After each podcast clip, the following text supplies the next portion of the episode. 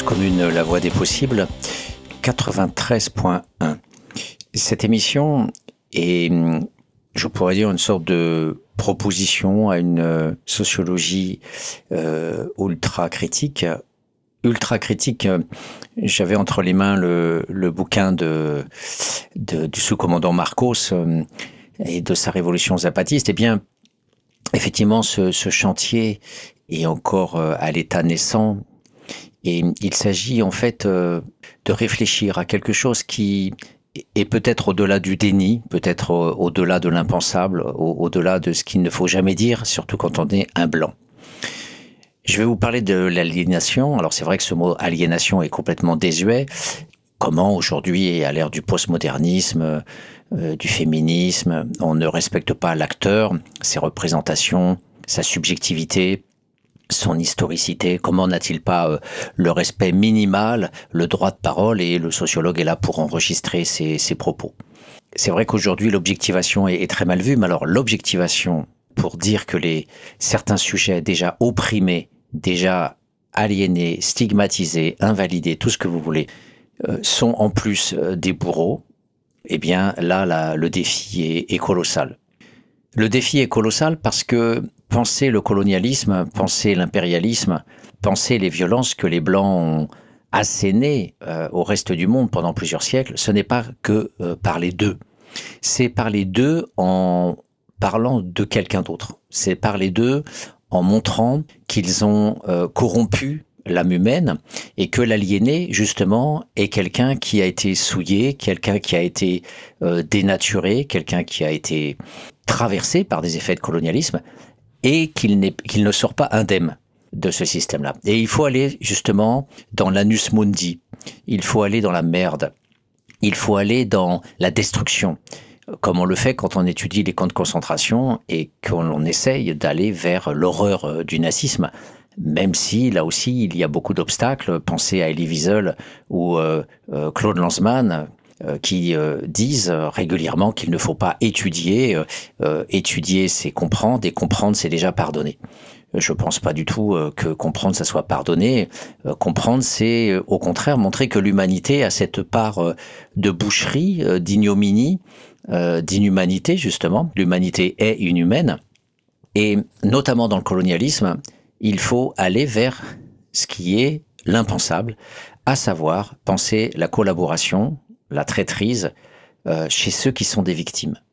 Alors pas n'importe quelle victime, ce sont des victimes privilégiées, ce sont ce que Primo Levi appelle la zone grise, c'est-à-dire le déporté qui, euh, droit commun la plupart du temps dans les camps de concentration, est retourné en capot, en bourreau, avec cette délégation de pouvoir que le SS lui accorde.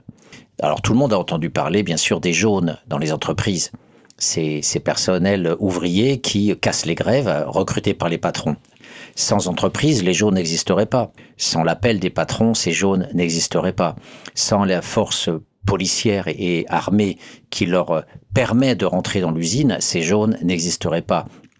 Sans les pressions qui peuvent être exercées, euh, ces jaunes n'existeraient pas. Et Dieu sait que le colonial que le patron euh, impérialiste, le planteur, le, bourreau, qui existe toujours, hein, ce béquet bourreau, euh, eh bien, utilise la pression et il a utilisé toutes les perversités possibles euh, pour fabriquer ce monstre qui est le noir qui opprime les noirs.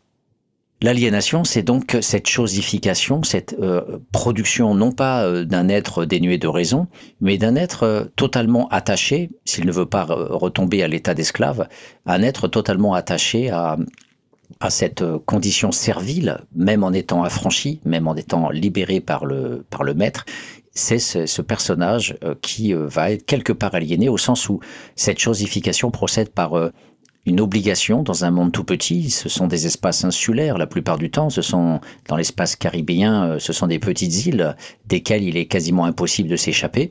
Eh bien, le, patron va pouvoir euh, produire un oncle Tom, produire euh, ce mulâtre, ce libre de couleur, comme on l'appelait à l'époque, ce sang mêlé, qui va jouer le jeu du colonialisme. Et depuis les travaux de Frasier, Franklin Frasier euh, au début du XXe siècle et tout récemment, euh, l'historien, euh, des historiens français ont, ont travaillé aussi comme régent sur cette, ce sous-groupe de, des mulâtres, qui n'est pas du tout une question de couleur, mais une question de pouvoir et de place sociale. Eh bien, ces êtres-là, en fait, vont être au cœur de, de notre analyse. J'avais déjà commencé à, à les étudier, mais aujourd'hui, le défi est tout autre.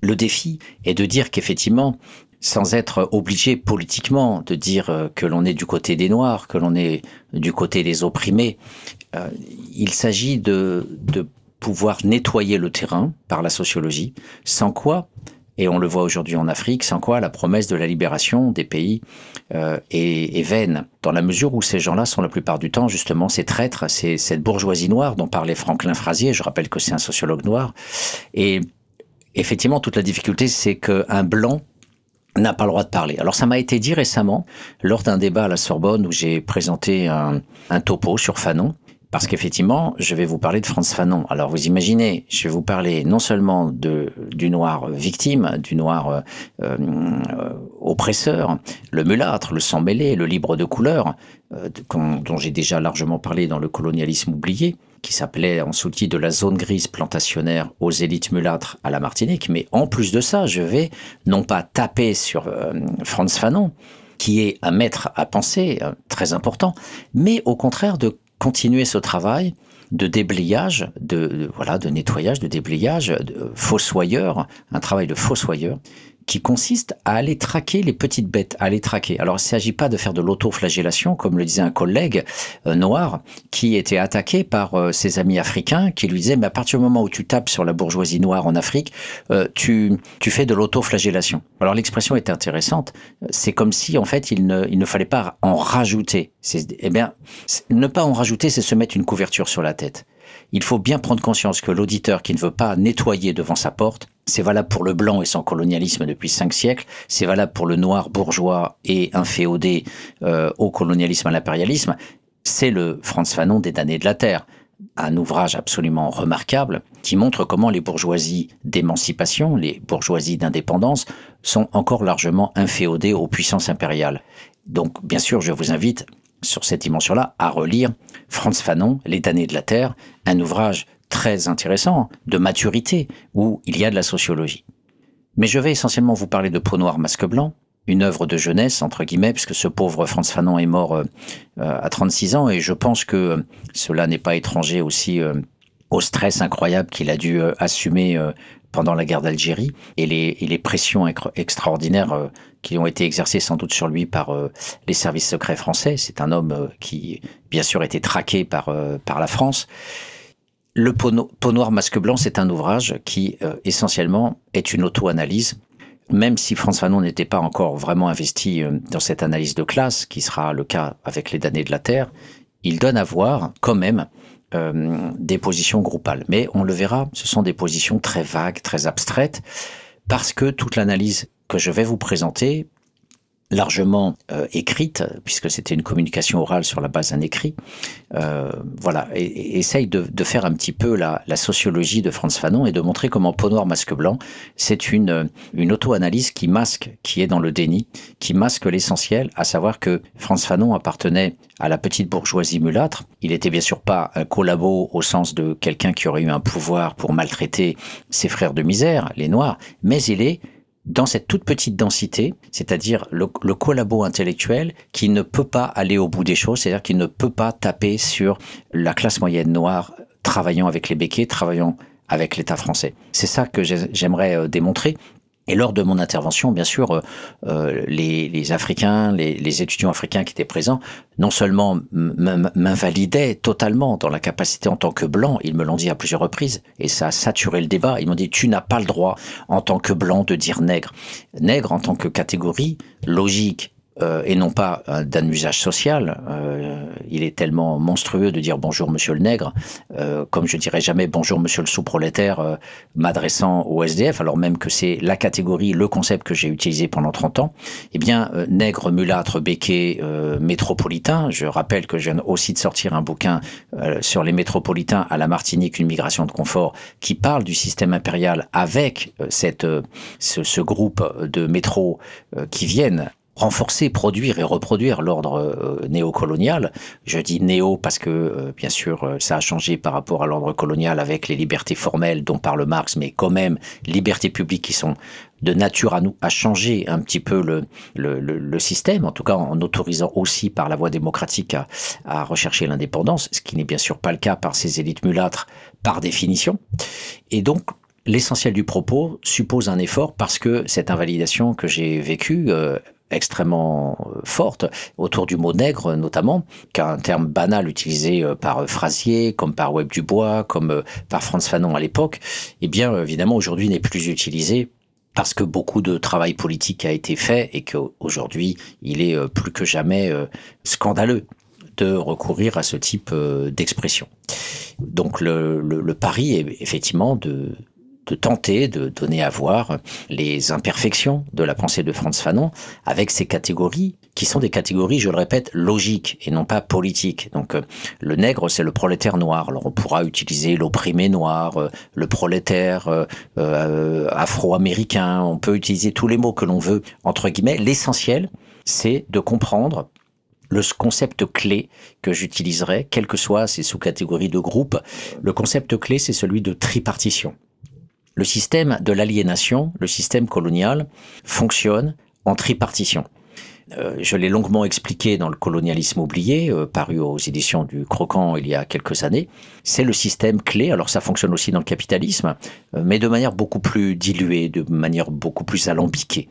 La tripartition, c'est le fait que vous n'avez jamais, comme le croyaient les communistes, la classe bourgeoise et la classe prolétaire. Ça, c'est euh, l'illusion de tous les marxismes, qui a été en partie invalidé d'ailleurs par euh, Paul Nizan, qui montrait bien à travers les chiens de garde, voilà, quelque part, le collabo, ce sont les chiens de garde de Paul Nizan, qu'il faut toujours des chiens de garde.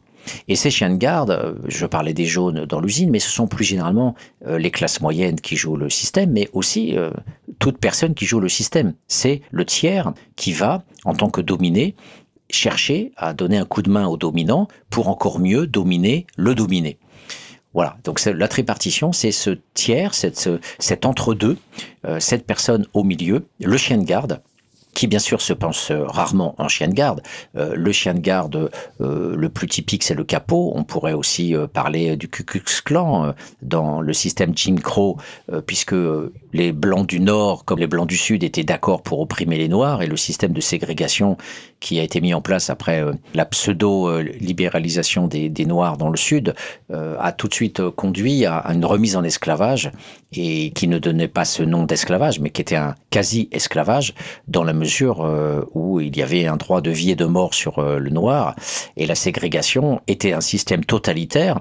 Donc quand on parle de l'analyse des systèmes démocratiques, euh, voilà, ça c'est encore un, immense défi théorique d'arriver à penser le totalitaire, et je dis pas les dimensions autoritaires. J'aimerais que les sociologues qui parlent encore de démocratie autoritaire ou, de petites bulles de violence, ça ce mot est très utilisé aujourd'hui, c'est bien, on se parle de tout et de n'importe quoi, les violences, voilà, il y avait encore des violences dans le Sud. J'aurais aimé que ces Blancs subissent ce que les Noirs ont, ont subi. De, euh, Frasier parle de plusieurs lynchages par semaine, euh, chaque semaine dans, dans, dans le Sud, une, une, une terreur. N'importe qui pouvait débouler chez vous, vous tuer, vous, violer vos filles, euh, euh mettre le feu à votre commerce. Il n'y avait jamais de procès. On ne pouvait même pas regarder dans les yeux une blanche.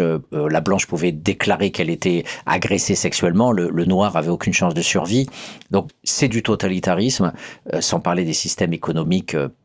qui euh, et Frasier se moque euh, d'ailleurs beaucoup de cette petite bourgeoisie noire qui finalement, euh, il appelle ça le, mythe des affaires. C'est un ouvrage absolument extraordinaire à lire, le livre de Franklin Frasier, qui, qui montre bien comment ces chiens de garde se dupaient eux-mêmes en croyant appartenir à une société, c'est-à-dire de la bourgeoisie, mais noire, même si elle était ségrégée comme les autres, et elle, elle se produisait des masques. C'est remarquable à lire, c'est sublime à lire. Lisez Franklin Frasier, La bourgeoisie noire, où vous verrez comment cette cette idéologie du chien de garde fonctionne aussi avec des œillères, avec des impensés, où le groupe se persuade qu'il est libre, il se persuade qu'il peut vivre dans la grande culture, alors qu'en fait, il est tout simplement comme le montre bien ce, sociologue, souvent réduit à des façades, à des masques et à des simulacres. Voilà, donc j'ai planté le décor et je vous propose euh, de faire une petite pause euh, musicale avant de, reprendre ce, ce propos très très sujet à caution, bien sûr, euh, dans la mesure où il faut faire attention quand je parle de collabos, de traîtres, de chiens de garde. Bien sûr, il ne s'agit pas de balancer tous ces mots-là sur la tête de ce pauvre Franz Fanon. Il s'agit de voir comment à 1% ou 2% ou 3% ou 5%, il y a dans les dénis du texte, il y a des traces de cette trop grande difficulté euh, pour euh, Fanon à l'époque à pouvoir dire d'où il venait et quel était ce groupe dont il, euh, auquel il appartenait plus ou moins et, et à quoi ça renvoyait justement par rapport à sa problématique du colonialisme, de l'impérialisme et de l'aliénation. Donc je vous dis à tout de suite.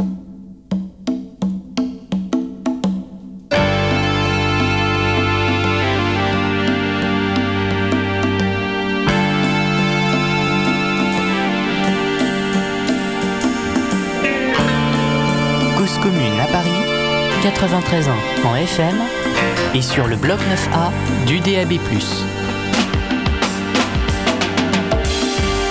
Like a dull knife, never cutting. Some are talking loud and they're saying nothing. Promises can't comfort a fool no more, no more, no more.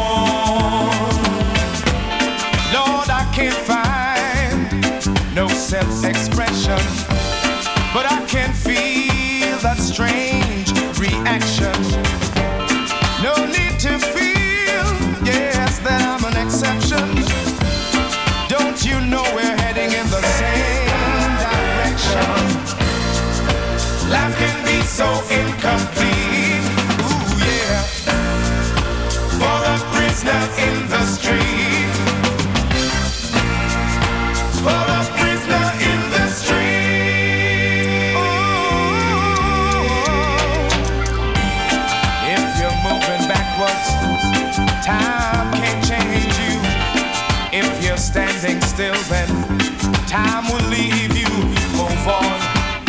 move on.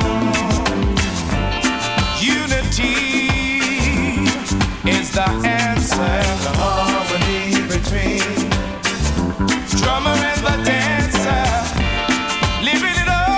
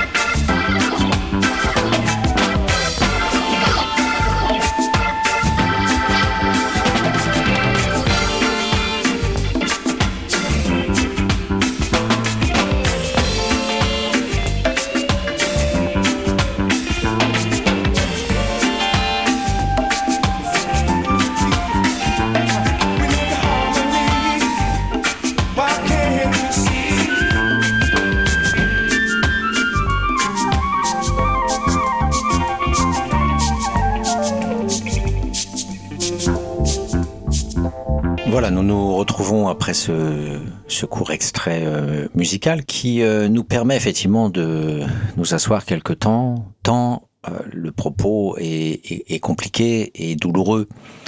Les personnes concernées, D'ailleurs, noir, qu'est-ce que ça veut dire Effectivement, euh, ce colorisme absurde euh, au vu du blanc qu'on devrait appeler rose? Ça m'amuserait d'ailleurs qu'on arrête de dire les blancs, qu'on dise les roses. Euh, les Arabes disent jaya pour ceux qu'ils attribuent, qu'ils qualifient, qu'ils qualifient au sens de catégorisation, d'accusation, d'invalidation de, de, de, de personnes efféminées. Eh bien, il, il est temps de, dire que euh, cette catégorie de, de colorisme est non seulement euh, erronée, mais qu'elle nous empêche de penser les dominations entre noirs.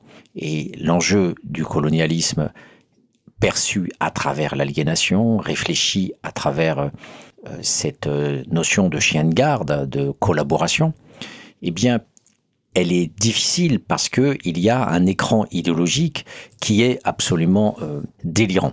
Cet écran idéologique, il suffit de regarder n'importe quelle euh, intervention euh, pour voir que on est dans le brouillard, on est dans le, la dénégation, le déni, le masquage.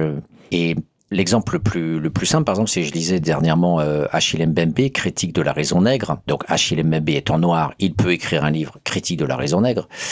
Et dans cet ouvrage, il n'y a pas une seule euh, critique des auteurs euh, consacrés, justement. Donc on est dans une agiographie, une célébration. Et toutes les personnes qui disent oui, nous les Noirs, vous regardez par exemple Instagram, vous verrez des milliers de vidéos. Nous les Noirs, nous l'Afrique. Mais qu'est-ce que ça veut dire l'Afrique? Euh, Il y a un déni des classes sociales, des classes socio-raciales.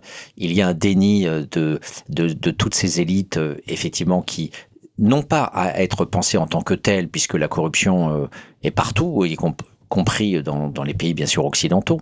Je pensais notamment euh, dans cette euh, corruption systématique, je pensais à la famille notamment Stackler, ces ordures capitalistes d'une industrie pharmaceutique euh, qui est responsable de centaines de milliers de morts parce qu'il gérait euh, des drogues dites antidouleurs qui en fait étaient des opiacés qui vous mettaient en addiction et, qui finissaient en overdose. Et du coup, cette famille euh, qui vendait ces médicaments euh, liés voilà, à la prise en charge de, de personnes malades, eh bien, avait aussi tout fait pour empêcher que les médicaments empêchant l'overdose puissent être distribués gratuitement. Donc en fait, euh, on a bien là l'organisation d'un totalitarisme au cœur du capitalisme et, ces capitalistes euh, ne sont pas des chiens de garde, mais sont tout simplement voilà les, les, les monstres d'une société.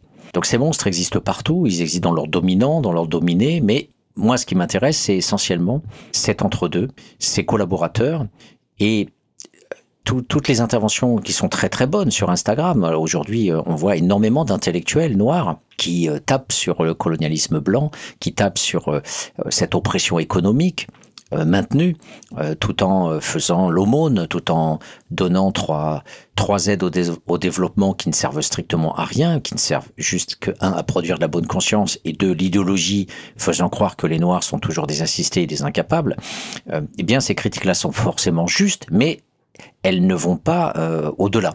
Et l'au-delà, c'est ça. L'au-delà, c'est dire, voilà, il, et c'est ce que Sankara a essayé euh, de mettre en place euh, à l'époque dans son pays, et je vous reporte aux émissions que j'ai pu faire sur sur Sankara. Et cette émission, j'ai pas fini, il m'en reste une euh, ou deux à faire, mais j'en ai au moins produit sept euh, qui expliquent justement comment euh, la, la, petite bourgeoisie blanche, enfin noire, euh, blanchie en fait, était aux ordres de l'État impérialiste français et comment Sankara a dû aussi mettre à distance tous ces fonctionnaires qui, représentant à peu près quelques milliers de personnes, pompaient entre 60 et 70% du budget de, du Burkina Faso. Un pillage légitimé, encadré par l'État français. Donc je ne vais pas redévelopper sur le Burkina Faso, mais c'est pour dire voilà, que Sankara a, tout fait pour lutter contre ces chiens de garde au service de l'impérialisme français. Et aujourd'hui, euh, euh, ce pillage euh, continue, notamment avec ces multinationales françaises. Mais qui, à l'école de la République, a appris le rôle de la Sofitex, hein, ce, cette organisation contrôlée par le capital français et qui pille le coton, premier producteur africain de coton, et qui pille le coton à ses paysans euh, euh, africains, voilà, s'il n'y avait pas la complicité de ces élites aujourd'hui euh, burkinabés dans ce système. complicité, traîtrise, collaboration, voilà, des mots très forts qui souvent résonnent dans l'espace judiciaire. Euh, voilà, moi je les fais fonctionner dans l'espace sociologique. Donc, plus que jamais, euh, l'Afrique est tenue par le système impérialiste euh, d'Europe, ou américain, ou chinois, mais en plus, il est tenu aussi par cette bourgeoisie noire, dont une partie euh, fait ses affaires, on pourrait dire sans les blancs, et une autre partie est issue de cet ordre colonial et impérialiste euh, qu'elle maintient, qu'elle aide à maintenir, et quand un acteur politique essaye de remettre en cause ça, comme c'était le cas de Sankara, eh on l'assassine, comme les émissions précédentes sur Sankara euh, l'ont démontré, et il y a d'ailleurs deux historiens qui très récemment sont passés à la télé, deux historiens qui viennent de, de tomber sur des archives très claires des services secrets français et qui attestent que euh, euh, voilà, l'armée française a bien avec Mfouet Boigny et, les chiens de garde Côte d'Ivoire ont bien euh, utilisé Blaise Compaoré pour faire tomber Sankara. Alors pour commencer cet exposé, revenons sur la Caraïbe. Eh bien, je, voulais vous, citer les passages que j'ai utilisés dans le colonialisme oublié pour faire sentir au lecteur ce que signifie cette tripartition. Et cette tripartition, en fait, elle est largement euh, pensée, elle est largement comprise par euh, les acteurs eux-mêmes, mais pas par tout le monde. Bien sûr, l'idéologie est là, l'aliénation est là. Euh, il est difficile de pouvoir penser en table rase, puisque les journaux coloniaux sont caricaturaux à la Martinique. Euh, France Antilles, c'est détenu par Ersan, c'est détenu par les Blancs, c'est détenu par l'État colonial. Euh, donc euh, voilà, c'est un déversoir de, de, propos, de bourbiers prolongeant le travail idéologique scolaire hein, de l'école républicaine française. Et donc à ce titre, il est, il est difficile d'avoir une, une pensée claire. Mais certains acteurs l'ont, en tout cas ça apparaît dans, dans certains témoignages, dans certaines prises de position. Et je vais commencer par une lettre de doléance euh, d'un esclave noir qui a été adressée au gouverneur de la Martinique le 27 août 1789 et qui a été signée La Nation entière. Alors c'est paru dans un ouvrage euh, publié par le Conseil régional de, la Martinique, un conseil euh, régional indépendantiste, publié dans les cahiers du patrimoine en 2005. Alors que nous dit cette lettre doléance d'un esclave noir qui euh, a pu euh, trouver euh, le temps et les moyens de, de communiquer cette, cette, lettre. Alors ça, on ne le sait pas, je ne le sais pas. En tout cas, visiblement, ça, ça a marché. Le gouverneur a pu recevoir cette, cette lettre. Écoutons-la.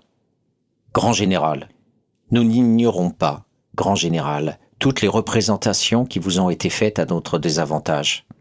On nous peint d'une manière si immonde qu'il y aurait de quoi soulever contre nous la plus stable vertu. Nous venons d'apprendre avec un extrême désespoir que les mulâtres, loin de s'intéresser de leurs mères, frères et sœurs esclaves, ont osé nous montrer indignes de jouir comme eux des douceurs que procure la paix et la liberté de la nation blanche et de pouvoir rendre aucun service à l'État. C'est une absurdité très grande, et ce procédé ignoble doit vous découvrir la bassesse de l'âme de cette nation orgueilleuse. Traduction, les mulâtres, bien sûr. Et vous faire connaître la haine, la jalousie et toute l'horreur du mépris que cette nation, donc toujours les mulâtres, nous porte. Ce n'est point la jalousie qui nous oblige à nous plaindre des mulâtres, mais la hardiesse qu'ils ont de faire un plan de liberté pour eux seuls, tandis que nous sommes une très grande famille. Nous terminons en vous déclarant que la nation entière des esclaves, tous réunis ensemble, ne forme qu'un seul vœu, qu'un seul même désir pour l'indépendance de tous les esclaves. D'une voix unanime, ne font qu'un cri, qu'une clameur pour réclamer une liberté qu'ils ont justement gagnée par des siècles de souffrance et de servitude ignominieuse. Ce n'est plus une nation aveuglée par l'ignorance et qui tremblait à l'aspect des plus légers châtiments. Ses souffrances l'ont éclairée et l'ont déterminé à verser jusqu'à la dernière goutte de son sang plutôt que de supporter davantage le joug honteux de l'esclavage. Lorsqu'il s'appelait à l'époque euh, pour cet esclave nation orgueilleuse, mais qu'il utilise, enfin cet esclave dit aussi euh, une extrême, euh, avec une extrême clarté que les mulâtres sont déjà ces, ces, ces, ces, chiens de garde, ce groupe intermédiaire, ses collaborateurs au service de la nation blanche. Donc ce qui est perçu par les acteurs sociaux est en même temps une catégorie sociologique. Vous voyez la, complexité du raisonnement. À certains moments, en fait, la sociologie peut être, entre guillemets, libre. C'est-à-dire, par exemple, avec le, concept d'habitus, vous, n'avez pas d'équivalent dans la vie sociale. Les gens ne prennent pas leur petit déjeuner en disant euh, Oh, bah, tiens, euh, compte tenu de mon habitus et de mon système de disposition durable et transposable, je vais aller chercher la baguette française. Euh, non, je vais aller chercher la baguette. Mais l'habitus est une catégorie logique qui a été utilisée par Norbert Elias euh, et qui remonte à, la théologie française, euh, Thomas d'Aquin et d'autres encore. C'est une catégorie purement logique, comme le structuralisme. voilà, on a nos mots à nous, on va dire. Mais vous avez aussi des mots que on l'en prend parce qu'ils sont très précieux, mais qui en même temps sont des catégories dites émiques, c'est-à-dire des catégories utilisées par les acteurs sociaux, des catégories de représentation, de prise de position, on pourrait dire tout simplement des, les catégories du monde ordinaire, les catégories de la vie quotidienne. Donc, si j'emploie le terme mulâtre, ceux qui ont l'habitude de l'employer, notamment pour dénoncer cette caste-là, vont donc euh, m'assigner, me réduire à un acteur politique qui s'en prend au mulâtre. Si je prends la catégorie béquet, si je dis les béquets sont, alors qu'ils aiment pas trop qu'on les appelle les béquets, même si parfois on peut faire du Black is Beautiful en disant bah oui je suis un béquet et alors, il n'empêche que dans la plupart des, des, bouches de ceux qui utilisent le mot béquet, eh bien c'est plutôt une insulte. Et c'est le même cas pour nègre, même si les nègres entre eux vont dire euh, salut frère ou salut nègre au sens de frère, c'est-à-dire de prolétaires, de dominés, de pauvres, euh, ceux qui sont les, opprimés, les damnés de la terre, s'appellent aussi entre eux nègres. Mais c'est aussi une catégorie du Ku Klux Klan qui va dire nigger, qui va dire négro, qui va dire sale nègre. Donc c'est une injure profondément raciste. Et c'est pour ça que les étudiants africains, lors du débat sur France Fanon, me sont tombés dessus euh, avec une grande virulence. Parce que justement, le problème est dans cette récupération des, euh, mots, des taxinomies sociales, parfois quand c'est incontournable. Et là, vous voyez bien que cet esclave qui dénonce les mulâtres, qui ne veulent la liberté que pour eux-mêmes, sont bien ces noirs dont on pourrait dire qu'ils représentent euh, la nation noire face aux blancs. Et pas du tout. Ce sont des gens qui, mon ouvrage en tout cas le montre suffisamment avec euh, des références et beaucoup de d'attestations par les archives ou, par les, données secondaires, euh, qu'effectivement, il y a bien cette tripartition et que les catégories utilisées dans cette tripartition sont bien nègres, mulâtres, béquets. Mais bien sûr, c'est complexifié par le fait que c'est l'État français qui, in fine, contrôle tout ça et que donc on ne peut pas ne pas penser la présence des Blancs, des métropolitains, qu'ils soient devenus par la durée des béquets ou qu'ils soient toujours euh, sous différentes formes. L'administration coloniale, c'est bien des blancs dominants, des gouverneurs, la bourgeoisie blanche, ou que ce soit euh, tous les petits blancs qui débarquent, euh, qu'on appelle plus précisément là-bas les métropolitains. Et je vous rappelle effectivement cet ouvrage que j'ai co-écrit avec Olivier Pulvar, qui est prof de fac à la Martinique. Et hum, avec qui justement on a mené cette recherche sur ce maillon intermédiaire représentant aussi des chiens de garde euh, sous euh, différentes façons. Et, on a essayé euh, bien sûr de rendre compte des aspects les plus virulents de cette dimension d'aliéné, de collabo, mais cette fois-ci d'aliéné dans le sens du, blanc, dans le sens de la collaboration, alors qu'ils viennent pour le tourisme, le fun, le soleil, etc., mais qui en fait, une partie d'entre eux, notamment les instituteurs et, tous ceux qui tentent euh, d'avoir une action sur le peuple martiniquais en, montrant euh, les, habits classiques qui sont essentiellement euh, ce vernaculaire d'oppresseur, celui qui vient chercher chez le noir l'authenticité, l'authenticité d'une sorte de culture essentialisée, le vrai noir, dans la pêche, dans le carnaval, dans les chantés Noël, le vrai, l'authentique, voilà, ou le missionnaire, euh, ces instituteurs qui donnent des cours de français aux, petits négrillons en, se disant euh, voilà ils vont bien parler le français, ils vont bien réussir à l'école républicaine et qui sont très fiers d'eux-mêmes et qui sont même mariés euh, à des antillaises. Alors je poursuis, je poursuis le, le, propos. Je vais vous donner quelques citations pour bien vous montrer effectivement que c'est pensé, que c'est une catégorie d'analyse et en même temps c'est une catégorie sociale. Alors voilà. Alors je, je poursuis. Viol. Oui, incontestablement, dès l'origine, il y a eu rapt et viol des esclaves. Puis, après l'abolition de l'esclavage, et tenez-vous bien, jusque dans les années 1950-1960, et oui, car comment appelleriez-vous autrement ce fait que les bonnes à tout faire étaient engrossés par l'employeur de couleur? Entre parenthèses, fonctionnaire ou membre de profession libérale. Fermez la parenthèse. Le viol a aussi été le fait du mulâtre, homme libre, donc propriétaire d'esclaves de 1700 à l'abolition. L'abolition juridique de l'esclavage n'est pas abolition réelle dans les mœurs. cet extrait est de Cabor Masson, un Antillais, entre guillemets, bien sûr, un noir, dans son livre Martinique, comportement et mentalité, paru en 2003. Donc, vous imaginez que je puisse dire à la radio, euh, dans une radio antillaise, eh bien oui, voilà, vous les noirs, vous violez vos noirs. Voilà, vous les noirs dominants, etc. Alors, je ne peux pas citer à la radio cette personne, mais c'était un, directeur de laboratoire qui m'avait dit en aparté, tu sais Patrick, euh, je te le dis comme ça oralement entre nous, jamais je, pourrais le dire euh, officiellement et publiquement. Et d'ailleurs, même si tu me donnais mon nom, je, passerais à la radio et à la télé pour dire que c'est faux ce que tu aurais projeté sur moi. Et pourtant, et pourtant c'est bien lui qui me l'a dit.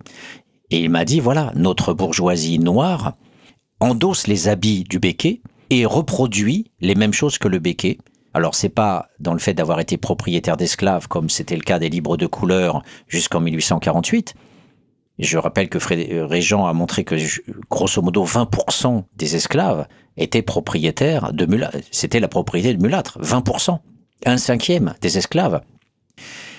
Mais là, il s'agit des viols et c'est très intéressant. il me disait, mais tu sais, ici à la Martinique, euh, les bonnes, les domestiques comme c'était le cas des domestiques sur les plantations. Les domestiques qui viennent d'Haïti, les domestiques qui viennent de la Dominique, qui viennent de Saint-Domingue, mais et de la Dominique, les dominicaines et les dominiquaises, euh, mais aussi de Sainte-Lucie, eh bien, tout ce sous-prolétariat qui tente de survivre en devenant prolétaire euh, domestique des, de des mulâtres, eh bien, souvent euh, sont violés. Et c'est, et c'est pareil dans les pays du Maghreb.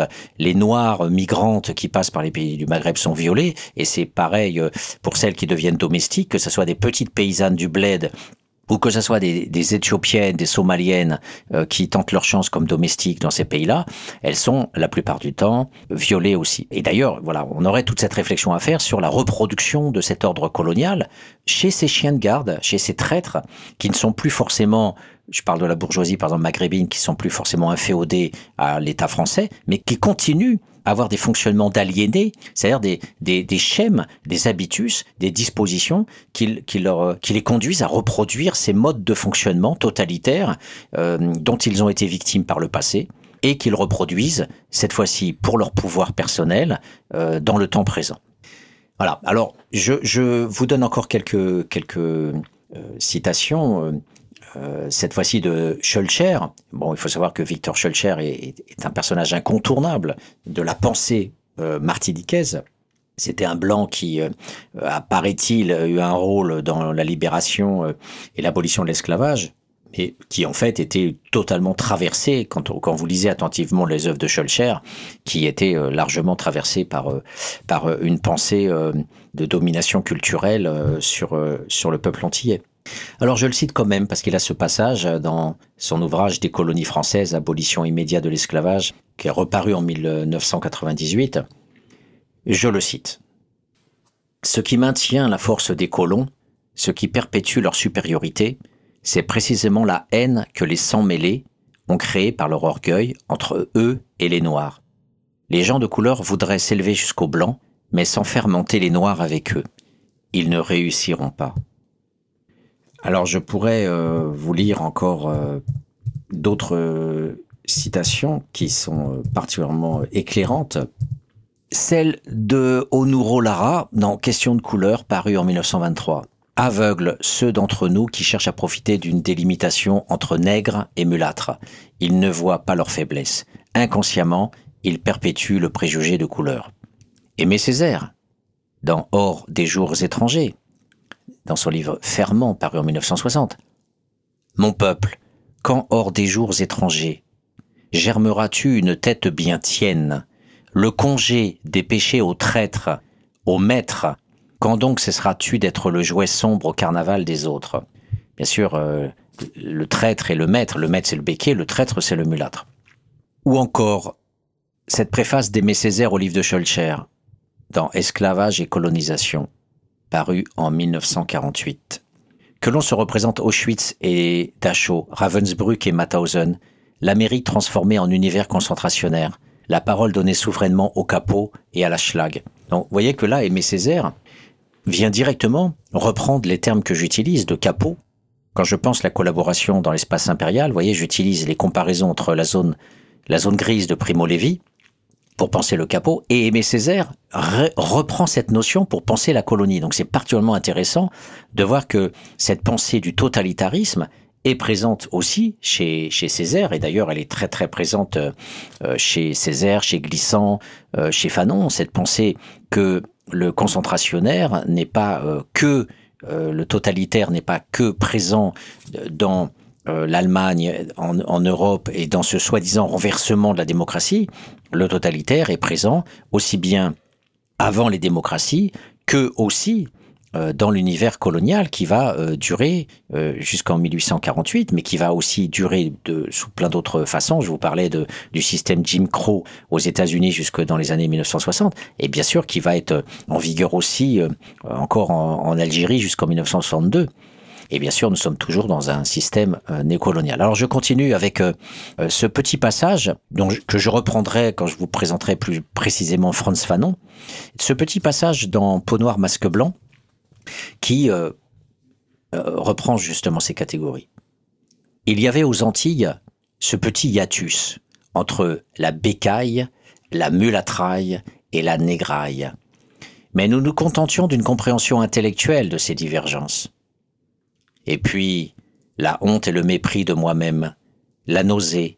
Quand on m'aime, on me dit que c'est malgré ma couleur. Quand on me déteste, on ajoute que ce n'est pas à cause de la couleur. Ici ou là, je suis prisonnier du cercle infernal. Le préjugé de couleur n'est rien d'autre qu'une haine irraisonnée d'une race pour une autre. Alors c'est c'est pas la couleur qui est intéressante dans cette citation, c'est bien euh, la tripartition euh, bécaille, mulatraille et négraille. Alors je vous cite aussi ce communiste euh, antillais René Ménil dans Tracé, paru en 99. À l'heure actuelle, l'opposition des classes s'ajoute aux contradictions raciales. Les intérêts martiniquais s'opposent aux intérêts de la France coloniale les avantages économiques de certaines couches sociales, par exemple les gros fonctionnaires de couleur, entrent en contradiction avec les exigences de la dignité d'homme martiniquais, dans la mesure où pour préserver ces avantages, elles se font le docile instrument du régime d'oppression. Voilà, donc là, euh, c'est clair, euh, on a bien les mulâtres euh, au service du régime d'oppression. On a bien cette tripartition pensée par René Ménil. Je poursuis avec Édouard Glissant dans le discours antillais. On voyait ainsi en Martinique et en Guadeloupe un peuple de descendance africaine pour qui le mot africain ou le mot nègre représentait généralement une insulte. Alors ça, c'est très très utilisé par euh, Franz Fanon dans Peau noir masque blanc. Il, il montre bien comment toute l'éducation, j'y reviendrai, toute l'éducation faite par les Antillais, euh, les mamans antillaises, consiste à s'opposer à l'Afrique, s'opposer aux Sénégalais, s'opposer aux, Noirs Noirs. Euh, voilà, et donc le mot africain ou le mot nègre sont effectivement une insulte et visent à dire à l'antillais mais tu n'es pas un noir. Tu n'es pas un noir. Donc, on reviendra là-dessus parce qu'effectivement, François Fanon est très ambivalent. Euh, à la fois, les Antillais sont tous des noirs, et puis parfois, ils ne le sont pas, euh, euh, puisque le vrai noir, le vrai nègre, c'est l'Africain. Je poursuis avec Jean Benoît, qui était un des spécialistes canadiens euh, reconnus mondialement dans sa sociologie, enfin il était plutôt anthropologue, la sociologie qu'il a faite pendant des années et des années de la Martinique. Ainsi, la société de plantation, loin de n'être qu'une forme d'organisation économique, est-elle un système social dont les déterminismes ont affecté profondément les Antilles, en raison du vide humain dans lequel elle s'est implantée et les forces de coercition dont elle a usé pour se maintenir? Les implications théoriques de son existence sont très importantes et n'ont pas été suffisamment examinées. Dans l'évolution des sociétés contemporaines, il s'agit d'une voie originale dont les schémas inspirés d'autres situations rendent mal compte. Or, n'est-il pas curieux que les recherches et les réflexions sur ce thème soient aussi rares aux Antilles françaises Voilà, donc c'est un peu alambiqué, C'est un peu, euh, voilà, du, on va dire, euh, subtil et, finalement euh, rempli d'allusions. Mais ce qui est importé hein, dans, dans ce discours, c'est bien la notion de force de coercition qui n'ont pas été suffisamment examinées. Or, les forces de coercition, dans le livre de colonialisme oublié, ce sont bien sûr les, milices, les forces armées de Noirs qui ont réprimé, qui ont chassé le marron et qui ont été constituées de force, la plupart du temps, par le blanc pour que les Noirs participent à la répression et qu'ils soient enrôlés dans des milices avec toujours un chef, un officier qui soit blanc. C'est le cas aussi aux États-Unis, hein, ces fameuses milices pour chasser les marrons. Frasier nous dit bien qu'à la tête de ces, de ces troupes, il y avait toujours un officier blanc. Mais voilà, la répression, la tripartition, on le voit bien, le totalitaire, c'est d'abord la force armée, c'est d'abord la chasse, c'est d'abord le meurtre, c'est la torture. Et cette torture, on est bien dans une énergie sociale, une énergie physique euh, de la répression qui suppose du muscle. Et ce muscle, le planteur ne l'a pas euh, tout seul, il est en minorité avec sa petite famille. Donc il a besoin de l'armée française, mais au quotidien sur les plantations, c'est pas l'armée qui réprimait, c'était ces gens, ces tiers, euh, dans cette tripartition, qui étaient enrôlés et qui devaient participer régulièrement à ces exactions, notamment pour euh, retrouver les groupes de marrons qui euh, se cachaient à droite à gauche euh, dans, la jungle. Alors plus en Guadeloupe que euh, en Martinique, mais en tout cas, ils sont euh, très présents en Guyane et ils sont estimés euh, aujourd'hui entre 70 et 100 000 personnes descendants de, ces marrons. Et hum, donc, parmi ces citations, je voudrais euh, traduire euh, maladroitement euh, un, un chercheur euh, indien qui est prof au Texas, euh, l'université du Texas d'Austin, qui dans un article qui s'appelle Cultural Dynamics nous présente justement cet héritage caribéen. Qui s'appelle Shankar et il nous dit que la persistance de euh, cette arrogance de classe de la classe moyenne noire qui est reflétée notamment dans la pensée de Walter euh, Rodney, euh, la Jamaïque, comme étant une pensée néocoloniale, euh, est une pensée euh, où euh, notamment les Blancs ont mis à leur tête des hommes noirs qui ont continué cette philosophie raciste où le noir est tout en bas euh, de la, hiérarchie des, couleurs et le blanc est, au- tout en haut, at the top. Et il ajoute, euh, mulattoes and browns, donc les mulâtres et les bruns, euh, ont toujours été dans une position ambivalente. Mais tandis que certains ont accompagné le- les mouvements de conscience noire, il le dit, la, la grande majorité d'entre eux sont tombés dans ces bribes de l'impérialisme blanc en euh, souvent euh, poursuivant ce travail euh, des blancs dans leur haine et leur oppression des noirs. Voilà, je l'ai mal traduit, mais bon, je l'ai traduit en direct comme ça.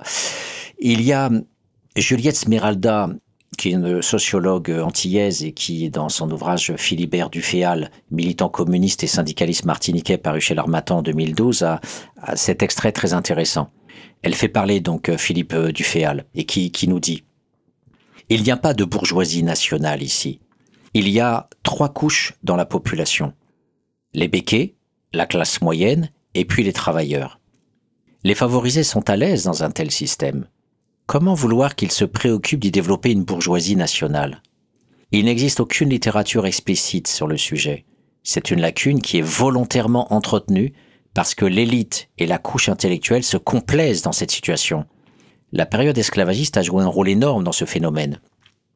Et Juliette poursuit, il fallait étouffer ce problème pour que les gens ne s'attardent pas sur les différences de couleur. Pour bien des raisons, le groupe des mulâtres et métis avait également intérêt à ne pas lever le tabou sur cette question. Voilà. Donc en fait, je pourrais euh, continuer encore euh, les citations. J'en ai pas fini. Euh, Je finirai juste avec David Masset, qui a écrit une biographie sur Franz Fanon. Et, je le cite encore pour, pour en finir avec ses citations sur la tripartition. Le reportage Les derniers maîtres de la Martinique comprend ainsi une interview de l'homme d'affaires béquet Alain Huyghe Despointes, qui disait Quand je vois des familles métissées avec les blancs et des noirs, il n'y a pas d'harmonie. Nous, on a voulu préserver la race. D'autres porte-parole de la communauté béquet se sont empressés de condamner Hugues Despointes et d'affirmer que tout allait bien en Martinique et que ses préjugés appartenaient au passé. L'un d'eux n'a fait que porter atteinte à sa propre cause.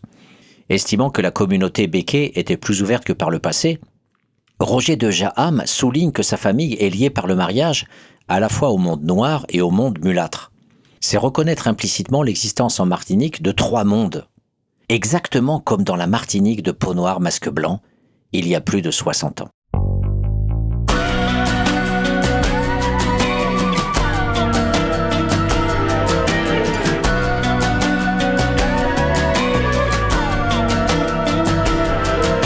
Venu des hauts plateaux, incendié par la guerre, écrasé de soleil. Les fourmis silencieuses, fouettées par la poussière, dévorées par le sel. On avait tous un jour imaginé la mer et la douceur du vent. Et dans cette nuit noire qu'on a payé si cher, on coule en dérivant. Croisière méditerranéenne, sourire carnassier des murennes, très loin des sirènes italiennes. Tu atteindras ces rives sombres, très près des côtes siciliennes, les vierges noires comme une traîne. Imaginez la mer qu'on a payée si cher.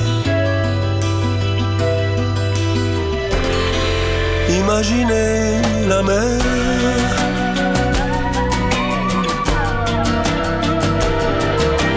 On est venu de loin, plus loin que tes repères, à des millions de pas.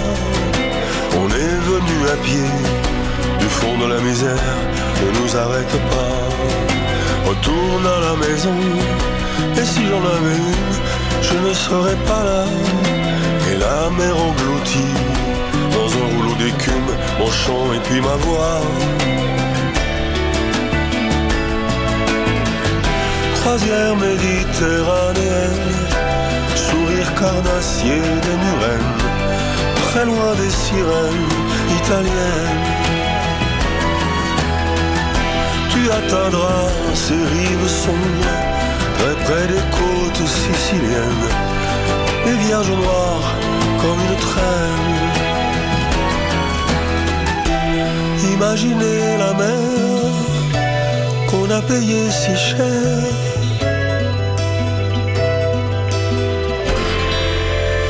Imaginez la mer.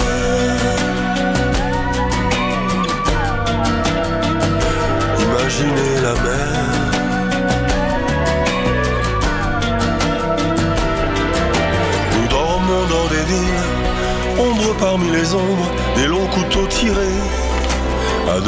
de l'Europe. On a rêvé si fort, on commence à douter. Tu es resté debout devant les barbelés sous le ciel minéral. Tu commences à ramper en dessous du silence et dans l'oubli total. Croisière méditerranéenne, sourire carnassier des murennes très loin des sirènes Tu atteindras ces rives sombres, très près des côtes siciliennes, les vierges noires comme une traîne. Imaginez la mer qu'on a payée si cher. Imaginez la mer.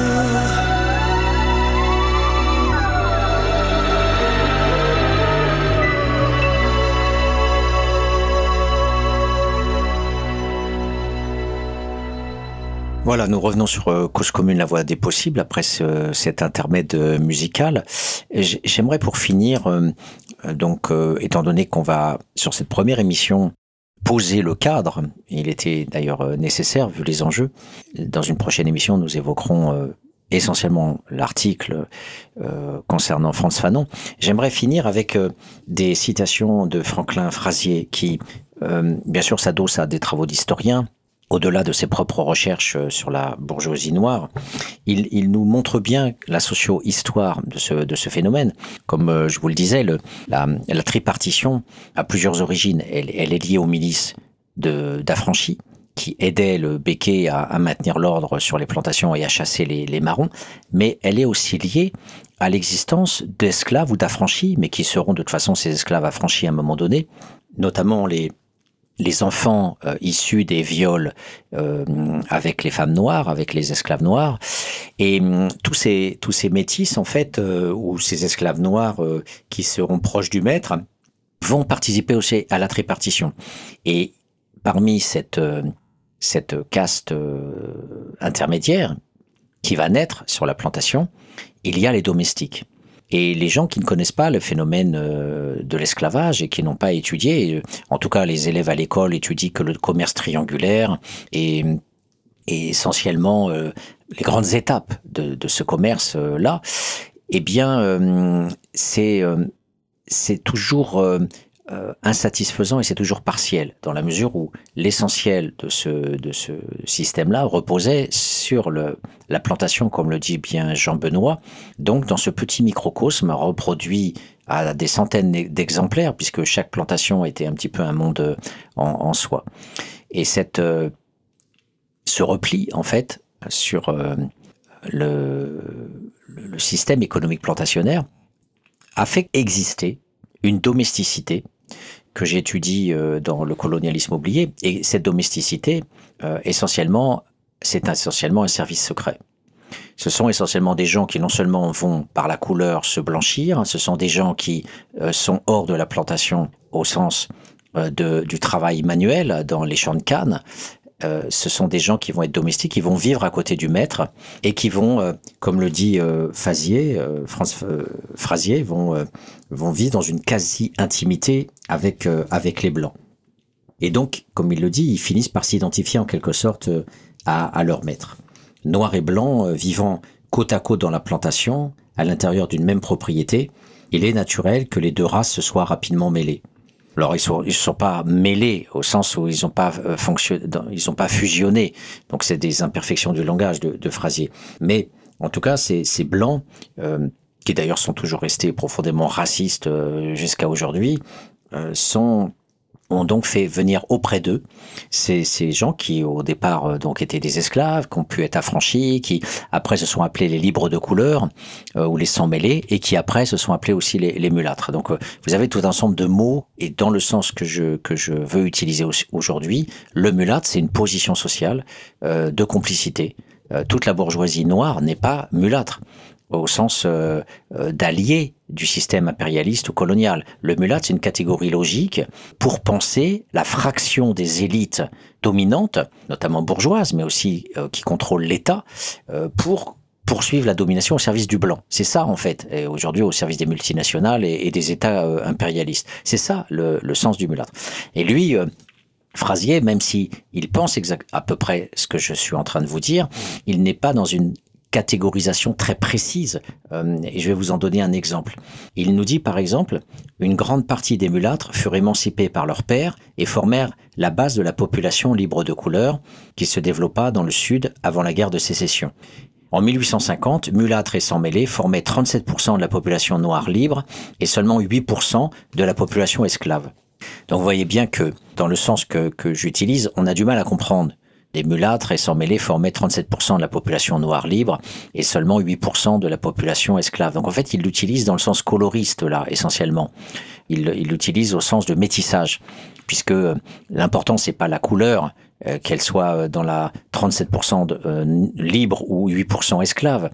Ce qui est important de voir, c'est le rôle social qu'elle avait, cette classe mulâtre si effectivement il était propriétaire d'esclaves, si le mulâtre affranchi était propriétaire d'esclaves, il devient, dans ma catégorie, un mulâtre. Il est réellement un mulâtre au sens de propriétaire d'esclaves noirs, parce qu'il maintient le système colonial. Si ce mulâtre, à la base au service du béquet, s'affranchit, est affranchi et se libère de la tutelle du mulâtre et fuit hors de son île pour vivre pour faire du commerce ou pour devenir voyageur, pour devenir fonctionnaire en France, etc. Il n'est plus mulâtre, même s'il a la couleur métissée, il n'est plus blanc, il n'est pas noir, il est plus clair de peau. Je m'en fous. C'est pas un mulâtre. C'est un descendant euh, d'esclaves qui peut appeler s'appeler, peut s'appeler comme il veut. En tous les cas, il ne fait pas partie du système euh, d'oppression. Il n'est pas mulâtre. Il aura euh, les couleurs qu'il veut, il aura les désignations qu'il veut. En tout cas, il devient il sort du système, il sort de l'emprise structurale coloniale en ayant euh, bien sûr des rôles profondément différents de, euh, de ceux qu'il aurait eu s'il était resté sur l'île, parce que même s'il était devenu un petit boutiquier ou autre, il était souvent obligé, nous dit Frédéric Régent, il était souvent obligé de, de maintenir un lien avec euh, l'ancien maître, l'ancien béquet qui le protégeait encore. Voilà. Donc s'il était très difficile de s'échapper de la tutelle coloniale, surtout sur des petites îles. Voilà. Donc on voit là les, les, parfois des petites variations chez, Frasier. Mais il n'empêche que dans l'ensemble de son ouvrage, il montre bien que c'est, il le dit d'ailleurs à plusieurs reprises, que, que ces mulâtres étaient propriétaires d'esclaves, comme, comme les blancs, comme les planteurs euh, classiques. Donc cet, cet ouvrage, euh, effectivement, que euh, Papendia, le ministre de l'Éducation nationale, a considéré dans son, dans son ouvrage, je ne sais plus lequel, il en écrit un d'ailleurs, hein, qu'il considère être un, un ouvrage controversé. Euh, peut-être qu'il faudrait aussi faire la biographie de Papendiaï pour voir pourquoi il considère que Penser la bourgeoisie noire, c'est un ouvrage controversé. C'est franchement, quand on le lit, il y a peut-être un petit peu de, de, dénonciation de, des masques de la bourgeoisie euh, qui fait son propre carnaval euh, pour ressembler aux blancs. Mais il n'empêche que dans l'essentiel, les analyses qui sont faites par Frasier sont statistiques et analytiques de la réalité d'un mépris profond de, des mulâtres américains à l'égard des prolétaires noirs. Voilà, donc pour cette première émission, je plantais le décor et je vous convie donc euh, pour euh, une prochaine étape pour essayer de cette fois-ci de comprendre comment notre grand révolutionnaire Franz Fanon, cet analyste remarquable euh, qui a d'ailleurs offert aussi une, une, une, alternative à la psychiatrie et d'ailleurs euh, non seulement à la psychiatrie de manière générale à travers la psychothérapie institutionnelle mais aussi à la psychiatrie coloniale en montrant les impasses dans lesquelles tout psychiatre se fourvoyait quand il espérait pouvoir libérer un, un colonisé dans les institutions psychiatriques, alors même que euh, l'institution psychiatrique euh, ne faisait que prolonger et reproduire aussi euh, l'ordre colonial à travers des médecins qui la plupart du temps étaient racistes. Et donc voilà, ce, cet auteur est non seulement ce, un grand penseur de la, de la Révolution, hors de toute agiographie, parce que dans les années de la Terre, il tape aussi sur la, la bourgeoisie nationale, cette fameuse bourgeoisie nationale que, que je vous citais en parlant de, de René Ménil, notamment ou du, du, du, du, du Féal eh bien, euh, Fanon est, est, une invitation euh, à penser ces oppressions, et je l'utilise non pas pour démolir Fanon, ou bien au contraire, pour essayer de, de voir comment on peut appliquer ses propres concepts sur l'aliénation, euh, sur lui-même, sur Fanon, et sans doute avait-il besoin aussi de ce coup de main. Donc c'est aussi pour voir que en, dans les interstices de son texte, de sa pensée, on peut, grâce à ces concepts, euh, penser ces interstices, on peut penser ses propres limites à lui, euh, de l'extérieur, et en montrant que cette aliénation nous touche tous, euh, et, et, notamment lui, et grâce à, à, sa pensée, grâce à ses propres outils, on peut voir ses propres limites et on peut rentrer dans sa pensée, dans Peau Noir, Masque Blanc, pour voir comment il y a des... Alors le reste essentiel, je dirais, de sa pensée mulâtre, euh, c'est euh, le, refus finalement de les objectiver et le refus de dire que euh, parmi cette population-là spécifique, il y a effectivement ces fameux traîtres.